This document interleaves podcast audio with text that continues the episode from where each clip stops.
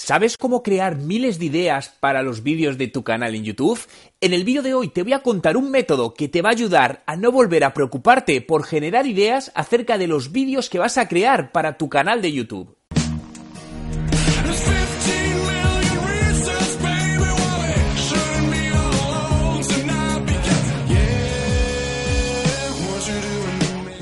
¿Te cuesta sacar ideas para hacer vídeos en YouTube? Hoy quiero compartir contigo un sistema que utilizo para generar ideas, para crear nuevos vídeos y así no quedarte pensando ¿de qué hablo en el próximo vídeo? Saber de qué hablar en los vídeos es una de las tareas que más dolores de cabeza puede causar, sobre todo si generas vídeos con elevada frecuencia, ya que llega un momento, ¿no? que dicho de algún modo se te acaban las ideas. Por ello, quiero contarte este sistema que utilizo personalmente y que enseño a mis clientes para poder generar por adelantado distintos temas sobre lo que generar contenidos de vídeos que sean interesantes para tu audiencia. La idea es simple pero efectiva, crear categorías en base a tipologías de contenidos. Seguro que de repente te surgen ideas sobre contenidos de los que podrías crear un vídeo. Perfecto, lo que tienes que hacer es esas ideas extrapolarlas a categorías. Déjame entrar más a fondo en ello.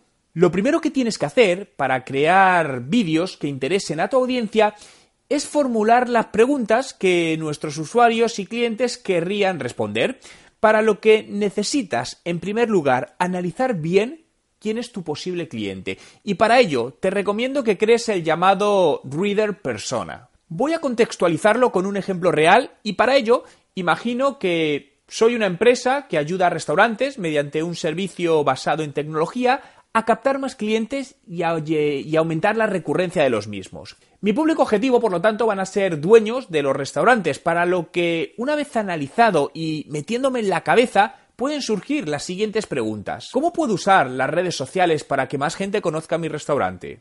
¿Cómo puedo hacer cross-selling a tiempo real en los clientes que están comiendo en el restaurante? ¿Cómo puedo impactar a un cliente que ya se fue de mi restaurante pero potencialmente podría volver? Estas son solo tres de las cientos de preguntas que podríamos desarrollar. El siguiente paso es buscar cómo con las siguientes categorías que te voy a describir puedes crear vídeos que respondan a estas preguntas que has generado previamente. Tutoriales, el cómo, hazlo tú mismo, noticias, reacciones, la lista de los cinco más, case study, tips y trucos, mitos, conexión con personas, la manera correcta e incorrecta de Libros recomendados. El problema A y su solución. Preguntas frecuentes. Predicciones. Estudios.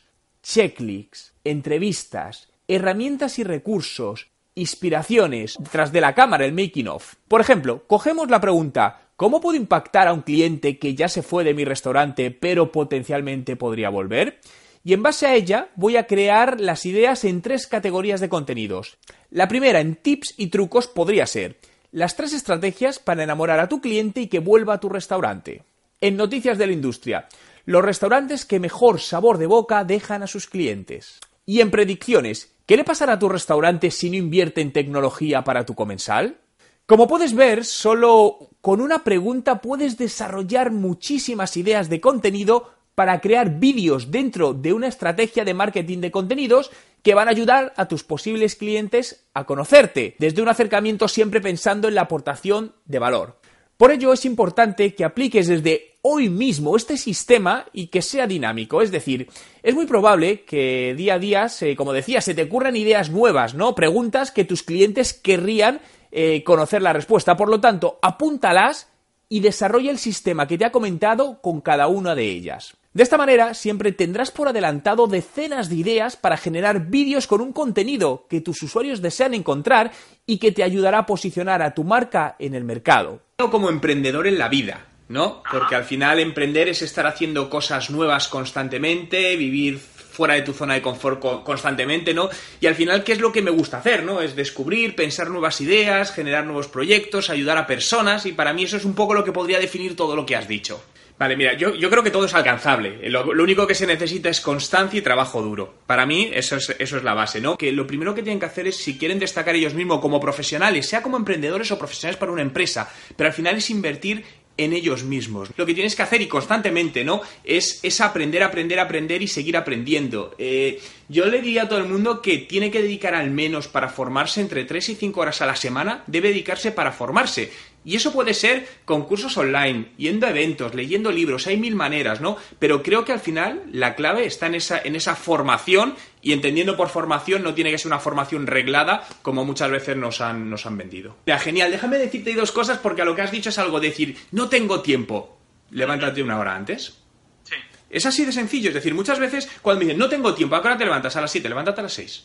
Y sacas una hora para eso que quieres hacer. Entonces, esas dos, tres horas son las horas más productivas de todo el día, ¿no? Entonces, creo que te tienes que establecer algún tipo de protocolo, ser muy disciplinado en esto. Oye, todos los días voy a dedicar una hora a leer eh, las fuentes que sigo en mi Fitly, por ejemplo, y todos los días lo lees. Al final, tienes que tener claro dónde está tu dinero ¿Y dónde va a estar tu dinero? ¿Cómo quieres generar? ¿Cuál va a ser ese modelo de negocio?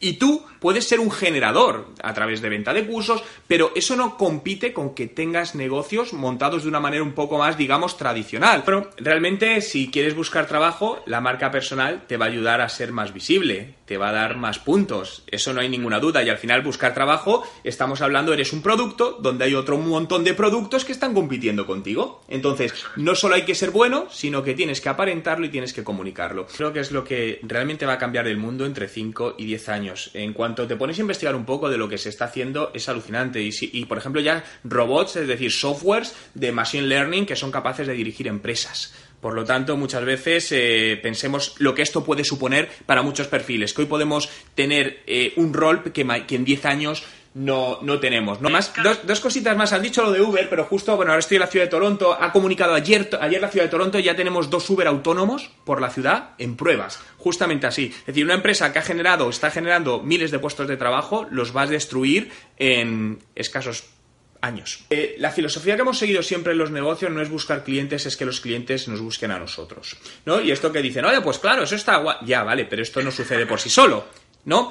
Entonces, eh, ¿cómo hacemos esto? Y es un método que llevamos 10 años y nos funciona, y te lo digo que funciona para nuestra marca personal, y el 99% de los clientes de nuestra agencia nos vienen a buscar. Nosotros no tenemos, ni, ni de hecho no tenemos un departamento comercial propio que ataca a clientes, no tenemos una fuerza de ventas de este. Entonces, ¿qué hacemos? Nuestro objetivo es aportar mucho valor eh, a través de contenidos, generar muchísimos contenidos. En mi marca personal lo que me dedico es a generar contenidos para ser visible delante de las personas que en determinado momento puedan necesitarme, pueda ayudarles con lo que hago, consideren que mi trabajo es bueno y se alinea con lo que quieren y con eso me genere una oportunidad de negocio. El principal error viene por pensar que Internet es gratis para las empresas y para los negocios. Y no lo es. Es decir, eh, hace ocho años era más fácil ser visible en Facebook que hoy. Entonces, al final es un tema de oferta y demanda. Por lo que la clave está en invertir en publicidad que ponga ese contenido delante de quien quieres que impacta. Lo primero, tienes que saber en qué, en qué eres bueno y en qué no. Esto es un ejercicio que todos debemos hacer porque no podemos ser buenos en todo. ¿En qué considero que soy bueno? Teniendo ideas y arrancando esas ideas y montando los equipos. ¿En qué no soy bueno? En continuando esa, en continuar esas ideas. Por lo tanto, Luego, cuando el negocio hay que trabajarlo en el día a día, siempre tengo socios que son muy buenos, que se dedican a eso, que es lo que les gusta además, porque a mí no es lo que más me gusta, y hacen crecer o, estar en ese negocio en el día a día. Yo estoy, pero estoy de otra manera, no estoy en el día a día con los equipos, etcétera, etcétera. Por lo tanto, la clave para mí está en asociarte con personas que complementan tus carencias, pero lo importante es saber dibujar esa hoja de ruta y ese timing adaptado a los recursos, tiempo y necesidades de cada, de cada empresa. Y ahí eso es un poco lo que habla el método 10 Business Factors. El vídeo está creciendo drásticamente. Soy un convencido que YouTube es la nueva o va a ser la nueva televisión en cierta edad que todavía no lo es. Creo que es una herramienta de posicionamiento muy, muy importante, que cada vez vemos que más negocio está llegando a través de ahí. Entonces eso ha sido un poco lo que me ha llevado a complementarlo con mi estrategia de contenidos en texto, pues pasarlo también a vídeos. Lo que sí es cierto es que, claro, requiere una inversión mucho más potente y sobre todo inversión en tiempo, ¿no? Porque al final un vídeo lleva mucho más tiempo que, que generar un post. En un departamento de atención al cliente de mi marca personal y de hecho hace seis meses se contrató una persona que trabaja como departamento de atención al cliente literal de mi marca, de mi marca personal para asegurarnos que, que los usuarios, es decir, yo no hablo de clientes, usuarios y todos puntos de contacto con, con la marca, pues son, son lo más excelente posible y la gente recibe aquello que estaba buscando o, o que necesita, ¿no? Si alguien gasta su tiempo en hacer daño a los demás, en lugar de hacer cosas mejor para uno mismo, para mí es una persona que no merece la pena. Por lo tanto, cuanto antes lo olvides, mejor. Eh, lo que deberían todas las empresas focalizarse más es en el análisis de datos, toda la parte de data, para sacar decisiones de negocio, tanto de marketing como de negocio, estratégicas más potentes, ¿no? Creo que el, dato es el nuevo petróleo del siglo digital de la empresa que estamos, que estamos viviendo y todavía, sobre todo en la parte digital, eh, la mayoría de empresas no le están sacando todo el valor y eso que tenemos un montón de herramientas, muchas de ellas gratuitas, con un valor, con una extracción de datos y un valor enorme, ¿no? Es decir, te vas simplemente a un Google Analytics y sobre todo en muchos aspectos pymes, que no son pymes tecnológicas ni startups, cuando les preguntas, muchas no lo tienen instalado y muchas que los tienen instalado ni lo consultan. Lo cual dices, estás dejando pasar una gran cantidad de datos enormes que te van a ayudar y te pueden dar un giro radical a tu negocio, pero radical como nunca se imaginaron. Si no lo has hecho todavía, suscríbete a mi canal haciendo clic en la foto para que te informe de mis nuevos vídeos de marketing digital y emprendedores. Así que recuerda suscribirte ahora y si te ha gustado este vídeo, dale a me gusta.